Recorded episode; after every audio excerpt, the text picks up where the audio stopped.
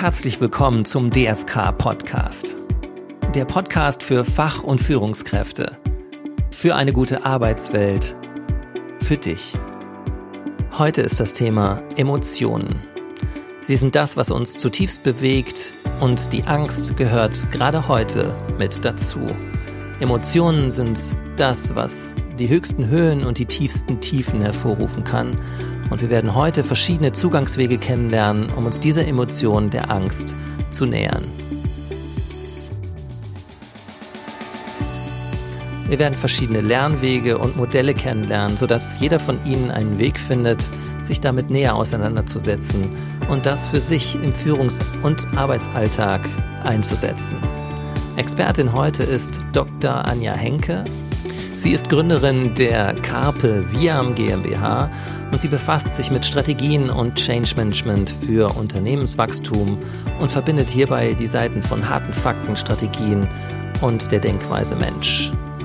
In der Krise gibt es verschiedene Auslöser für Angst und sie erfahren jetzt, was dabei in Gehirn und Körper passiert, wie sie Angst konstruktiv für sich nutzen können und das verschafft ihnen in der Führung dann einen kühlen Kopf, sodass sie auch anderen Menschen klare Orientierung vermitteln können die Angst. Die Angst ist ja eine allgegenwärtige Emotion. Und heute ist es so, die Angst, die kann für wahr schädlicher sein als das Virus selbst. Das Virus ist ja letztlich in Anführungsstrichen nur ein kleiner Partikel mit ein bisschen ähm, Ribonukleinsäure, also dem ähm, Erbmaterial, umhüllt von ein paar Proteinen und ein paar anderen Stoffen. Hm. Und trotzdem liegt dieses kleine Partikel die ganze Welt lahm. Und da stecken zwei Seiten drin. Und auf diese zwei Seiten werden wir heute öfter zu sprechen kommen. Diese Angst, die kann hohen Schaden anrichten, denn sie bindet Energie. Ja, Emotion ist eine Energie, die bindet unsere Energie als Mensch und die bestimmt unser Verhalten. Wenn wir zu sehr in dieser Angst gefangen sind, kann das hin bis zur Paralyse in den Unternehmen bis zum Niedergang führen. Und viele Unternehmen sind im Moment ja massiv betroffen, auch unverschuldet betroffen. Auf der anderen Seite hat diese Angst bietet dir eine enorme Chance, nämlich die Chance, Kreativität freizusetzen, neue Lösungen zu erzeugen, neue Businessmodelle. Und wenn wir uns draußen umschauen in der Welt, dann können wir im Moment auch wirklich beide Seiten, beide Facetten sehr, sehr gut beobachten. Und das Beobachten ist eine schöne Überleitung zu unserem Herrn Goethe, Johann Wolfgang von Goethe, der ein feiner Beobachter seiner, seiner Zeit war. Und ähm, der hat es schon ganz schön festgestellt. Ja, die ganze Welt ist voll armer Teufel, denen mehr oder weniger Angst ist. Also diese Angst begleitet uns und sie erzeugt viel von unserem Verhalten, ohne dass wir das direkt bemerken. Und wie Herr Goethe auch so schön sagt, die Angst ist selten dazu angetan, das Beste und Größte aus uns hervorzubringen. Und deshalb ist es so wichtig, da einen Umgang damit zu finden. Als ich selber angefangen habe, mich mit Emotionen, mit Denkweisen, mit dem Menschsein zu befassen, ähm, war ich selber erstmal erstaunt ähm, von dieser Welt der Emotionen und wie viel auch von meinem eigenen Verhalten aus dieser Emotion auch von Angst bestimmt ist. Ja, weil man möchte ja gut dastehen und sich nicht blamieren, möglichst die Dinge richtig machen und keine Fehler und, und möglichst natürlich auch ähm, sich selber schützen. Und das sind ja auch Verhaltensweisen, die uns alle auf die ein oder andere Weise in unterschiedlichen Ausprägungen ähm, natürlich begleiten. Deshalb hier schon auch eine erste Einladung für Sie, einfach mal zu forschen und zu schauen, hm, was von Ihrem Verhalten ist denn aus dieser Emotion, aus der Angst heraus erzeugt. Oft geht es ja auch darum, eine große Vision, eine Idee voranzubringen. Aber man hat Sorge, na, kriegt es wirklich hin oder was sollen die anderen denken? Also diese Angst ist ein, ein großer Hemmschuh. Da kann ein großer Hemmschuh sein, muss es nicht. Ja, wir werden heute drauf schauen, wie Sie diese Angst produktiv für sich nutzen können und wie Sie auch andere dabei unterstützen können. Diese Angst, diese Emotion, die ist wahrlich keine Erfindung der Neuzeit, die begleitet uns schon lange, sehr lange. Und nicht nur diese 2000 Jahre, wir kommen gleich nochmal auf unser Gehirn zu sprechen. Mir ist nur wichtig, nochmal kurz auch darauf zu sprechen zu kommen. Diese Aussage, fürchtet euch nicht, ist ein Zitat, das in der Bibel sehr häufig vor, vorkommt. Es gibt unterschiedliche Quellen, irgendwo zwischen was mehr als 100 und knapp 400. Und damals war das Leben ja ganz anders strukturiert als bei uns heute. Ja, es gab Seuchen, hm, haben wir heute wieder. Es gab Krieg, Krankheit. Das Leben war kurz. Und ähm, jetzt in Zeiten der Coronavirus-Krise haben wir auf einmal wieder eine Seuche vor uns. In unserer heutigen Zeit denken wir manchmal, wir hätten die Kontrolle über das Leben und über unser Umfeld. Und dieses kleine Virus, das zeigt uns einfach, dass das nicht so ist. Und auch das erzeugt natürlich Angst. Und wenn wir hier bei diesen Themen schon sind, ähm, auch eines bewirkt diese Coronavirus-Krise. Mhm. Und das ist auch letztlich das, wo vielleicht ähm, diese Bibel ursprünglich mal Trost spenden sollte. Letztlich geht es um Leben und Tod. Also wo kommen wir her? Warum sind wir hier? Wo gehen wir hin? Und diese Fragen von Leben und Tod sind ja ein Tabu auch in unserer Gesellschaft. Da wird nicht drüber gesprochen. Das ändert sich ähm, langsam. Ich habe gestern kurz beim Herrn Lanz in die Talk-Runde reingeschaut. Da ging es genau um diese Themen, um ähm, Palliativmedizin und was da alles passiert und wichtig ist. Also insofern ist diese Zeit, viele haben ja auch ein bisschen Zeit, auch eine Einladung, vielleicht mal tiefer zu gehen und zu schauen, was bewegt mich denn da noch tiefer. Weil diese Themen, die betreffen uns halt einfach alle als Menschen ganz existenziell. So, das als eine Einladung für Sie. So, dann gehen wir jetzt mal weg von diesen schweren Themen und gucken auf die Anatomie, auf die Biologie der Angst. Ähm, die Angst, das Gefühl der Angst ist natürlich ähm, mit von unserem Gehirn gesteuert. Und was da interessant ist zu sehen, wir haben erstmal drei grundsätzliche ähm, Regionen in unserem Gehirn, die haben auch ein unterschiedliches Alter in der Evolution. Das Stammhirn ist so der älteste Teil des Gehirns, der ist für unsere lebenswichtigen Funktionen zuständig. Es ist ganz gut, dass wir nicht drüber nachdenken müssen zu atmen oder unsere Körpertemperatur aufrechtzuerhalten, ähm, sondern dass das sozusagen ähm, automatisch und gesteuert für uns läuft. So, dann gibt es das limbische System oder das ähm, Säugetiergehirn, so diesen mittleren Teil. Der ist für Kurzzeitgedächtnis und für die ganze Verarbeitung von Emotionen zuständig. Und in diesem ähm, Bereich des Gehirns liegt auch die Amygdala, der Mandelkern, von dem die meisten schon mal etwas gehört haben. Und diese kleine Region des Gehirns ist zentral eben steuernd tätig für die Verarbeitung von Emotionen, ähm, eben auch von Angst und Panik. Was interessant ist auch für uns noch in der heutigen Zeit, alle angstbesetzten Erfahrungen, die wir machen, werden dann eben hier auch in dieser Region abgelegt und immer wieder mit Angst und Sorge verknüpft. So ist zum Beispiel das Lernen und Schule für viele Kinder, für viele auch von uns in der Vergangenheit, nicht unbedingt mit Freude verbunden, sondern mit Angst. Und das heißt, immer wenn es um Lernen geht, kommt dann auch diese Emotion der Angst, die ja mit diesen Erfahrungen möglicherweise verbunden ist, wieder an die Oberfläche. Und ähm, das hat natürlich gravierende Auswirkungen auf Lernen sowohl in Unternehmen eben als auch in der Schule.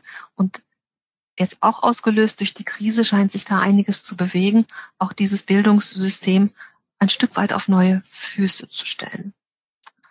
So, das ist das zweite Teil des Gehirns und der dritte Teil ist der Neokortex, der evolutionär gesehen jüngste Teil unseres Gehirns. Da findet eben all das statt, eben das Denken, das Reflektieren, das Kreative, die Ideen entwickeln, also das, was uns als Mensch auch ausmacht. Ich sage manchmal ein bisschen, das ist der jüngste Teil des Gehirns, da haben wir auch noch am meisten zu lernen und zu üben, dieses Riesenpotenzial, was wir haben, einfach optimal zu nutzen. Und es spielt eine wichtige Rolle auch beim Umgang mit der Angst. Denn wenn wir jetzt eins weiter schauen, wenn wir mit der Angst umgehen, gibt es zwei grundsätzliche Reaktionswege, ähm, die uns zur Verfügung stehen. Und hier jetzt einfach nochmal in der alten Zeit, weit ähm, jenseits von vor 2000 Jahren, ähm, gab es eben eine ganz logische Überlebensfunktion. Wenn da ein Säbelzahntiger steht, ist es gut wegzulaufen. Da macht es nicht Sinn, lange zu reflektieren, was wir jetzt für eine Situation vor uns haben und was vielleicht eine angemessene Reaktion ist sondern da geht es wirklich darum, das Überleben zu sichern. Ähm, dafür ist dieser Mechanismus auch zuständig, der einfach direkt Reiz kommt und die Reaktion, zack. Ähm, der Daniel Goleman, der sich ja mit der emotionalen Intelligenz intensiv beschäftigt und ja auch im Business salonfähig gemacht hat, der bezeichnet diesen Weg als Amygdala Hijack, ja, wo einfach wirklich nichts dazwischen liegt zwischen dem auslösenden Reiz und der Reaktion ist eine Überlebensfunktion. Dafür ist diese ist Angst auch ganz wichtig, ein wichtiges Signal. Auch heute noch ist es wichtig, wenn zum Beispiel, wenn Sie auf der Autobahn unterwegs sind und vor Ihnen macht jemand ein Manöver oder eine Vollbremsung, ist es gut, wenn Sie direkt reagieren. und nicht lange reflektieren, was jetzt angemessen ist. Also diese Funktion, ähm, direkte Reizreaktion ist nach wie vor eine, eine ganz wichtige für uns. Das ist nicht der einzige Weg, der uns zur Verfügung steht. Und jetzt gerade auch in der Zeit, in der wir gerade leben, mit einem Virus, das uns unbekannt ist, ähm, ist eine andere Reaktionsweise, ein anderer Reaktionsmechanismus gefragt, nämlich eine Reaktion, die mit Bedacht erfolgt. Und ähm, unsere Politik, auch die Politiker in den unterschiedlichen Ländern zeigen, wie man das auf unterschiedliche Arten und Weisen umsetzen kann. Bei diesem Weg gibt es den auslösenden Reiz nach wie vor. Es gibt aber einen Schritt in dem Prozess, bevor die Reaktion kommt. Und ähm, dieser Schritt vor der Reaktion wird vom Neokortex gesteuert, also von unserem am jüngsten Teil des Gehirns. Und die Fähigkeit, die wir dort drin haben, ist eben wirklich zu reflektieren, zu überleben, zu überlegen, zu gucken, was ist denn jetzt eine angemessene Reaktion auf diesen Auslöser. Hm. Sie haben alle das miterlebt, dass manche Länder lange gesagt haben, na ja, das wird schon nicht so schlimm, lass mal laufen. Ähm, auch in Deutschland hat es ein paar Wochen gedauert, bis eben ein relativer Shutdown zustande gekommen ist. Das ähm, illustriert sehr schön diesen Prozess des Reagierens mit Bedacht. Und das gilt eben jetzt in der Krise, das gilt eben auch in vielen ganz unterschiedlichen anderen Situationen. Dass die Herausforderung an diesem Weg ist, ähm, auch jetzt in der Krise ist, dass es eben nicht einfach mal eine Reaktion ist und dann ist es weg, sondern es bleibt uns länger erhalten. Und ähm, dann kommen eben weitere ähm, Reaktionen des Körpers zustande. Auch das kennen sicherlich die meisten von Ihnen.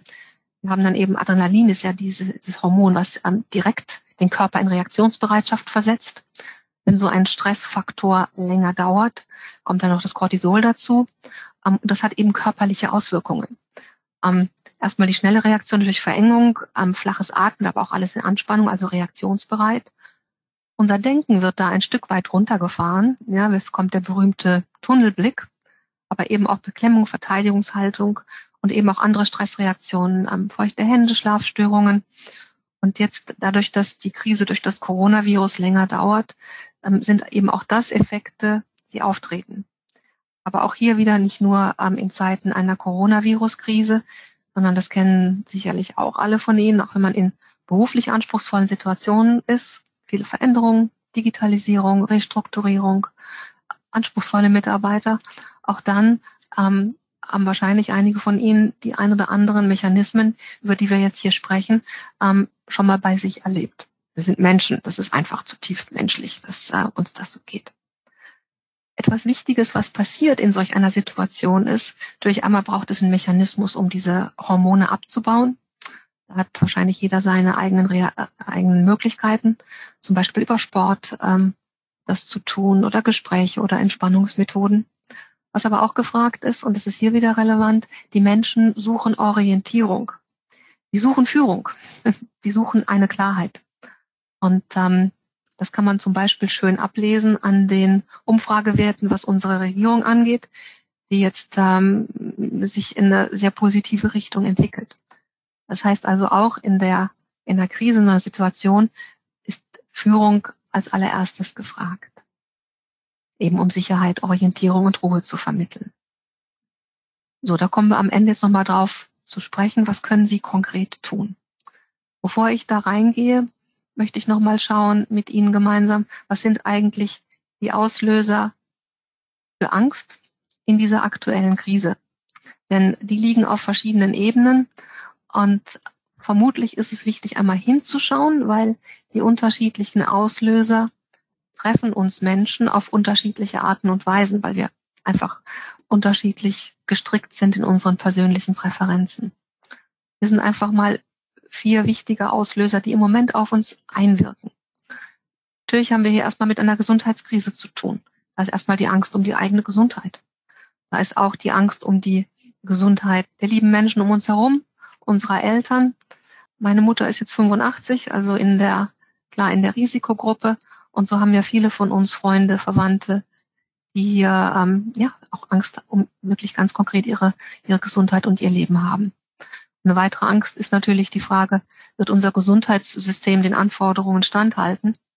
Was wir in Deutschland ja bis zum jetzigen Zeitpunkt wirklich gut gemanagt haben, wo andere Länder in ganz anderen schlimmen Situationen sind. Die Krise der Gesundheit geht aber auch auf den mentalen Bereich, denn äh, die Distanz, die Isolation, in der wir leben, auch die macht etwas mit uns. Wir sind ja weiter weg von anderen Menschen. Die, die allein leben, sind komplett allein. Die, die in Familien leben, die haben jetzt vielleicht nochmal einen ganz anderen Stress, weil die Konflikte und äh, Sorgen, die sonst, die man sonst ein bisschen ausweichen kann, die sind auf einmal ganz massiv auf dem Tisch und sagen, hallo, ich will gelöst werden. Und ähm, uns in Deutschland geht es ja hier noch relativ gut. Wir dürfen raus. In anderen Ländern, wo die Leute vielleicht auch noch in kleineren Wohnungen sitzen und wirklich eine Ausgangssperre haben, hat es nochmal eine ganz andere Dimension. Meine Vermutung ist, dass wir jetzt in den Wochen und Monaten nach der Krise, wenn es eine Lockerung gibt, ähm, dort mit einigen Faktoren zu tun haben werden, die uns überraschen, weil äh, wir dann einfach auch ein neues Miteinander wieder lernen müssen. Auch das ist wieder ein Risiko und es ist natürlich auch eine Chance, eben das Miteinander auf neue Beine zu stellen. Und da gibt es ja schon viele Pflanzen und Keime, die das aufzeigen.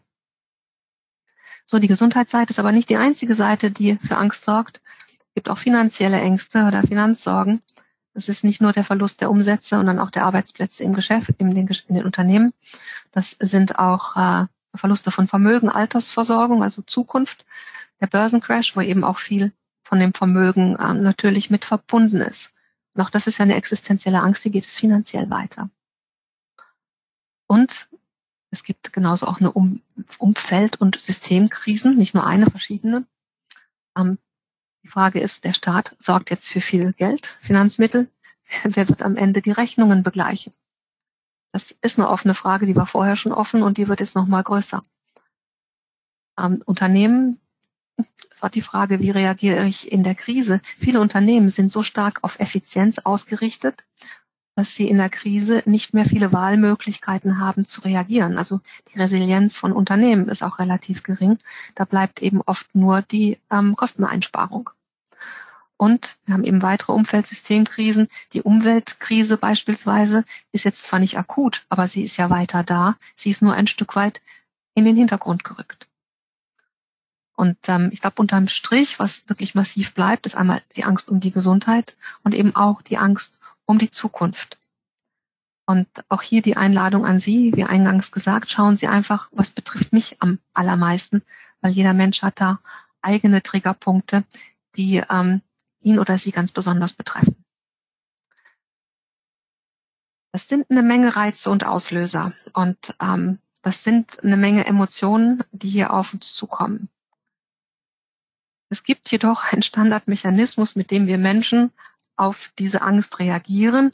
Und in einer Kurzform heißt diese Reaktion erstmal, nein, will ich nicht, lass mich in Ruhe damit, ich doch nicht.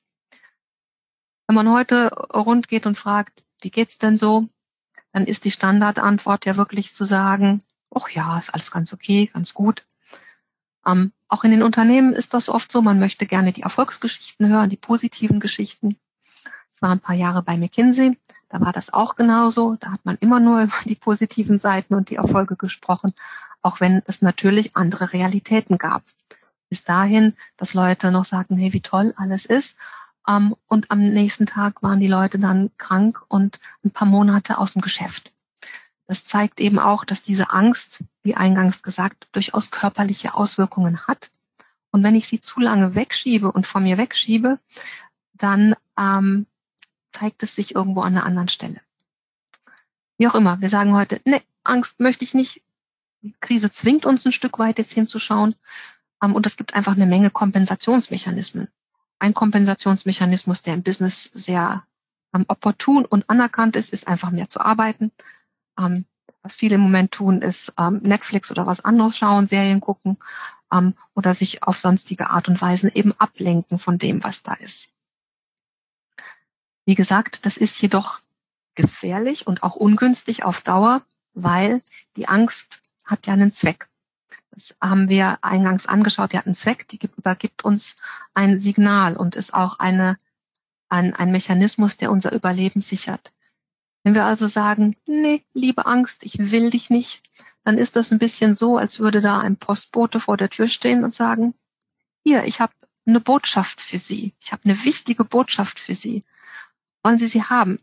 Und wir sagen, nee, ich bin nicht zu Hause, ich will sie nicht hören, ich möchte diese Botschaft nicht. Ja, und ähm, oft braucht es eben Krisen, wie jetzt hier eine Coronavirus-Krise oder auch persönliche Krisen, um dann wirklich mal zu sagen, ey, ich komme jetzt nicht mehr drum rum, ich muss jetzt mal hinschauen. Ich muss mal dieses Paket auspacken und gucken, was für eine Botschaft mir diese Emotion der Angst übermitteln möchte. Und da gehen wir jetzt rein, ähm, um diese Angst in ein praktisches Handeln zu übersetzen. Das ist ein Modell für den Umgang mit Emotionen, gibt natürlich verschiedene.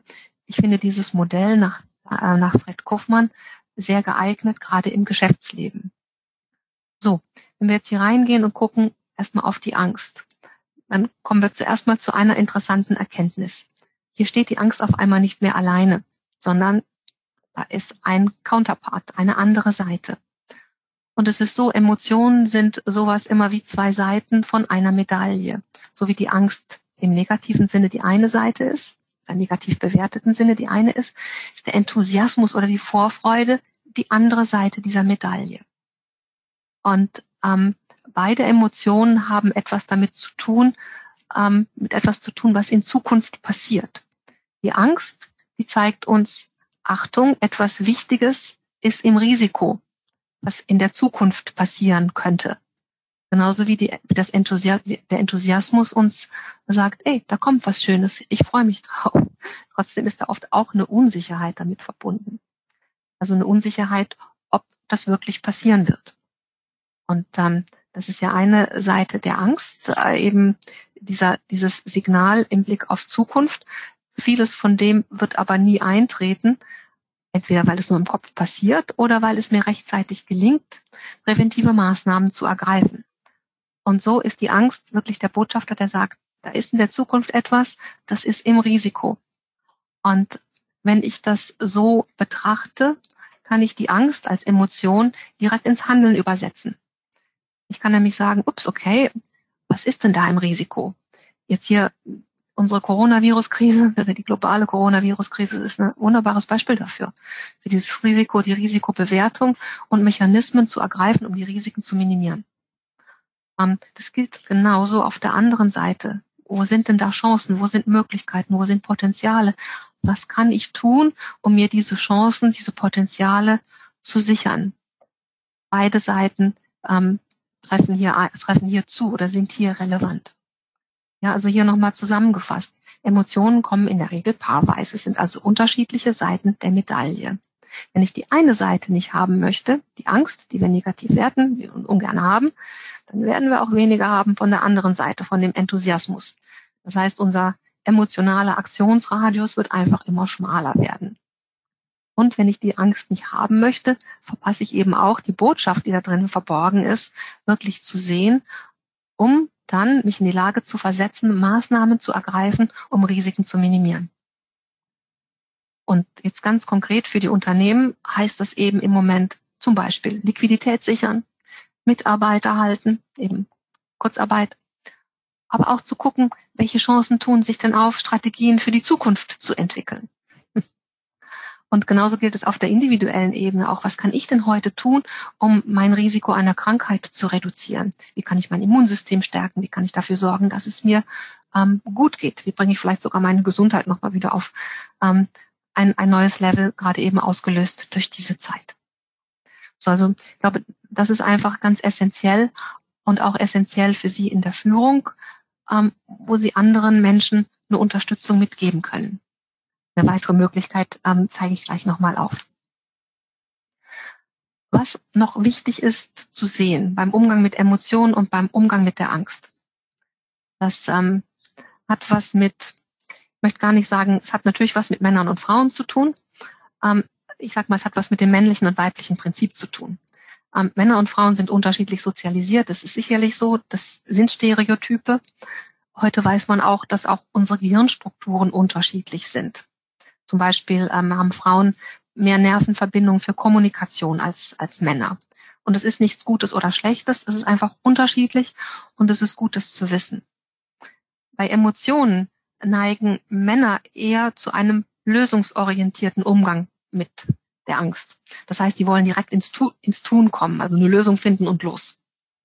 Die Gefahr dabei ist, nicht wirklich gut hinzuschauen, was das ursprüngliche Problem war, sodass das Handeln dann, dass die Gefahr besteht, dass das Handeln nicht so zielführend ist, wie es sein könnte. Frauen dagegen sind eher problemorientiert, wenn es um Emotionen geht. Das heißt, sie sprechen darüber, die schauen die rechts von rechts, von links, von oben und von unten an, um dem wirklich auf den Grund zu gehen. Das Problem dabei ist, dass es vielleicht manchmal ein bisschen zu lange dauert, bis es dann ins Handeln geht. Ja, also insofern, es geht nicht darum, dass ähm, der eine Weg besser oder schlechter ist. Grundsätzlich gilt aber, dass Männer so sozialisiert werden, dass sie weniger mit Emotionen und Angst zu tun haben sollen, wollen, eben auch aus der Erziehung heraus. Deshalb gilt es eben auch gerade für die Männer, ihren Zugang zu dieser Welt der Emotionen ein Stück zu stärken und da eben vielleicht ein bisschen mehr in die Reflexion zu gehen und vielleicht noch einmal einen Kreis zu drehen, bevor sie in das Handeln gehen. Und gerade heute ist das einfach wichtig, weil wir haben mit so vielen Veränderungen zu tun, die uns halt immer wieder in Angst und Unsicherheit auch hineinbringen. So das nur als ein Exkurs, der aber, glaube ich, wichtig ist, weil es hier nicht nur um Mann und Frau geht, sondern auch um unterschiedliche Problemlösungsstrategien und Prinzipien. Soweit zur Angst, zur Emotion. Ähm, möchte jetzt abschließend auf ein paar Grundsätze schauen der emotionalen Intelligenz ähm, und auch nochmal zwei Modelle für Sie in der Führung, wie Sie Ihre Mitarbeiter unterstützen können, um äh, anders mit Emotionen, mit Angst umgehen zu können. Lassen Sie uns beginnen mit ähm, den fünf Schritten ähm, zum Aufbau von emotionaler Intelligenz. Und das ist eben auch ein Übungsfeld für uns alle, weil wir sind heute, glaube ich, nicht sehr gut darin trainiert, wirklich Emotionen wahrzunehmen und die konstruktiv für unser Verhalten zu nutzen. Hm, das sind fünf Schritte, das sind drei im Innen, die also für uns ganz wichtig sind, die wir im Innen zu tun haben und dann zwei Schritte, die nach außen gerichtet sind. Ich nehme mal einfach ein, ein schönes Beispiel, ein, ein, provokatives Beispiel, den Herrn, ähm, den Herrn Trump, um mit ihm mal ein bisschen emotionale Intelligenz zu reflektieren. Da steht der erste Schritt, der heißt Selbstbewusstheit. Äh, das hat nicht mit Selbstbewusstsein zu tun, sondern halt wirklich ähm, sich seiner selbst bewusst zu sein.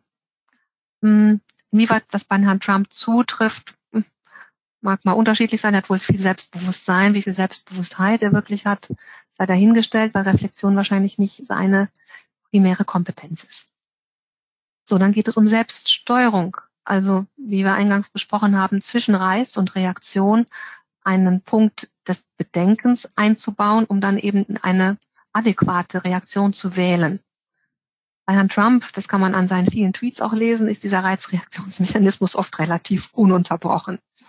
Ähm, das führt zum Teil zu globalen diplomatischen Krisen. Das ist ungünstig in so einer Position. Das ist natürlich auch ungünstig in einer Führungsposition. So, dann Selbstmotivation. Ich glaube, da hat Herr Trump relativ viel davon.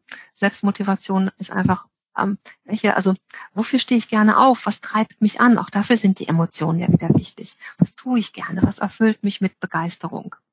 Und es ist schön, wenn wir Menschen das finden und eben unsere Träume, Visionen leben, auch und gerade im Geschäftsleben, was ja ein großer Teil, wo wir einen großen Teil unserer Zeit verbringen.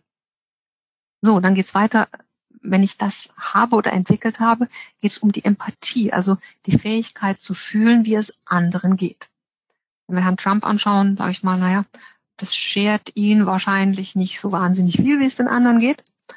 Und soziale Kompetenz ist dann eben auch andere zu unterstützen, mit ihren Emotionen umzugehen und möglichst adäquate ähm, Reaktionen zu wählen.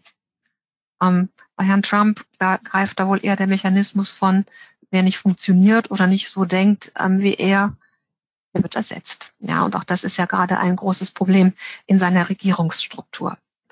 Ich glaube, das illustriert einfach mal, ähm, ganz schön diese Lernschritte, über die man natürlich lange, lange sprechen und reflektieren kann.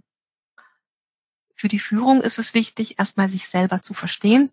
Und hier gilt eben das Grundprinzip, was wir immer in den Fliegern hören. Setzen Sie sich selbst erst Ihre Sauerstoffmaske auf und stellen Sie sicher, dass die gut funktioniert, bevor Sie anderen helfen. Und das gilt eben hier in der ähm, Emotionen, emotionalen Intelligenz ganz genauso. So, das ist also eine Grundlage, eine Selbstkenntnis und eine wichtige Grundlage, gerade heute in der Führung, wo wir viel Turbulenz, viel Veränderung, viel Verunsicherung, also Verunsicherung, Angst ähm, vorfinden. Und ähm, damit leite ich jetzt über nochmal auf eine individuellere Ebene, denn diese Ängste, die da sind, sei es in der Krise oder auch generell in der Welt, die sich rasant verändert, die erzeugt Angst und Angst erzeugt Stress und Stress erzeugt Muster, Stressmuster. Und ähm, dafür habe ich für Sie einfach mal ein paar Modelle miteinander kombiniert, die Sie in der Führung für sich nutzen können. Das ist einmal ein Persönlichkeitstypenmodell, das die meisten von Ihnen sicherlich kennen, das DISC-Modell. Ja, ein, ein eigentlich simples Modell, das aber sehr tief gehen kann, wenn man sich das intensiver anschaut. Ähm, was weiter hier drin steckt, sind ähm, die Familientherapie nach Virginia Satir. Anscheinend gibt es in Familien viel Stress. Das heißt, da wurde intensiv sich damit beschäftigt. Und ähm, dann habe ich für Sie ein paar Illustrationen rausgesucht, dankenswerterweise von Dr. Baldinger und Partner. Das ist ähm, eine Trainingsakademie für soziale Kompetenz. So, und was hier wichtig ist zu sehen, jede Persönlichkeit hat ihr eigenes Stressmuster. Und ähm, das sind nur Stressmuster, die sind wieder nicht gut oder schlecht, die sind einfach unterschiedlich. Und es ist gut, wenn ich in der Führung diese Stressmuster erkenne und kenne, um dann zu wissen, wie kann ich denn adäquat reagieren, um diesen Menschen ein Stück weit aus ihrer Emotion rauszuhelfen. Wenn ich jetzt zum Beispiel den Rationalisierer habe, den Rückzug, das sind eben Menschen unter anderem mit einer gewissenhaften Präferenz.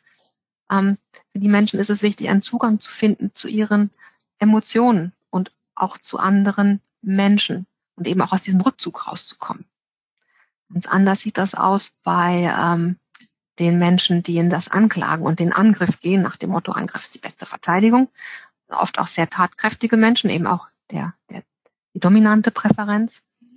Für die ist es wichtig, auch mal rauszugehen aus dieser, aus dieser Angriff, aus der Angriffshaltung und auf sich selbst zu schauen und zu, zu reflektieren und eben auch selber Veränderungen vorzunehmen und die nicht nur auf die anderen zu projizieren. Die Menschen, die ausweichen und ablenken, die haben oft eine, also eine initiative Präferenz, also viele Ideen. Die sagen halt auch, ist doch alles nicht so schlimm und hier und da und viele Nebenkriegsschauplätze.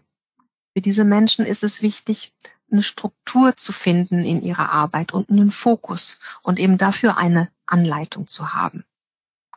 Und die Beschwichtiger, die halt ähm, lieber Ja sagen und ja lieber den Konflikt vermeiden mit der, ähm, mit der stetigen Präferenz. Für die ist es wichtig, halt auch mal auf sich selber zu schauen, auf ihre eigenen Bedürfnisse, anstatt immer nur zu anderen Ja zu sagen und darüber sich selber zu verlieren.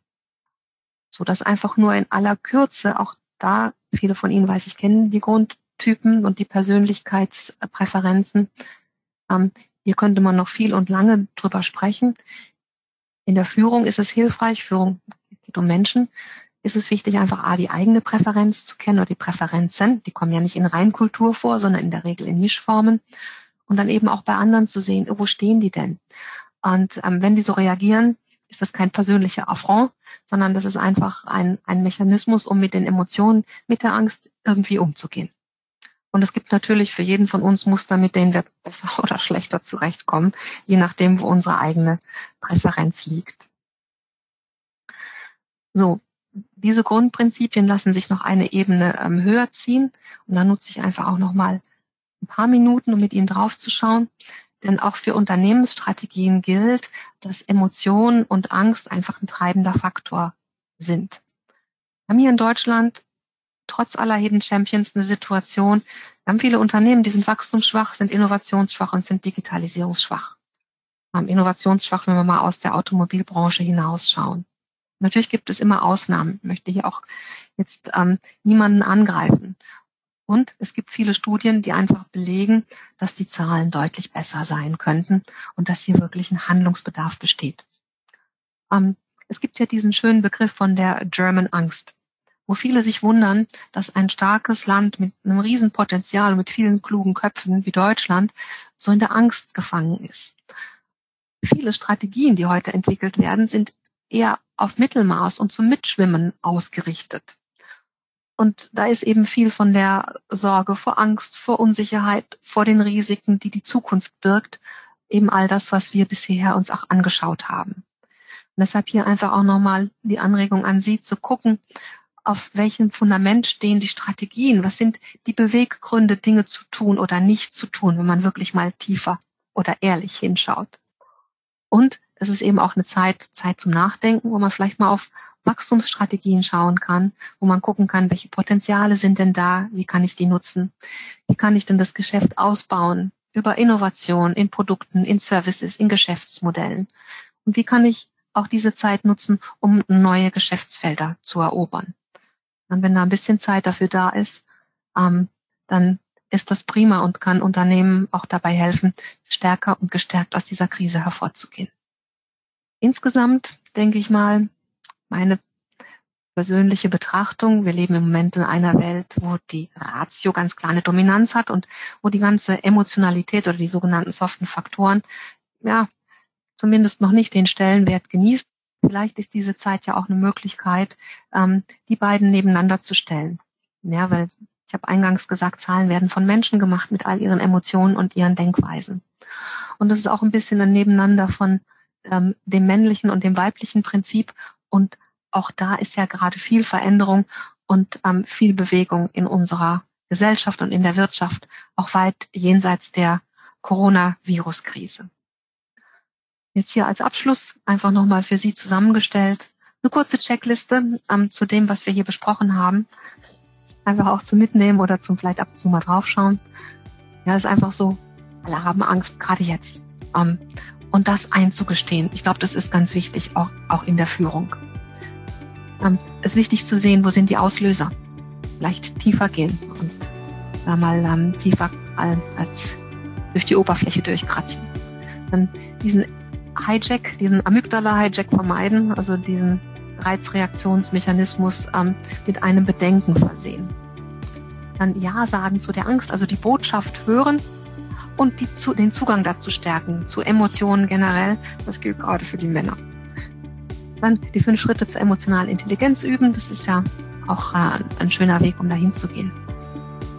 Und jetzt gerade in der Führung und in der Unternehmenssteuerung ist einfach wichtig, die Persönlichkeiten und die Stresstypen zu verstehen und dann zu gucken, unternehmensstrategisch, wie kann ich Angst und Entscheidungen entkoppeln oder auch emotionale Hürden im Unternehmen ausräumen, um einfach den Erfolg zu stärken.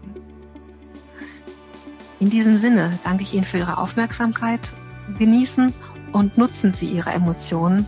Das wünsche ich Ihnen, denn das ist die stärkste Kraft, die wir als Menschen hier zur Verfügung haben und eine innere Ressource, die wir wirklich nutzen können. Vielen Dank.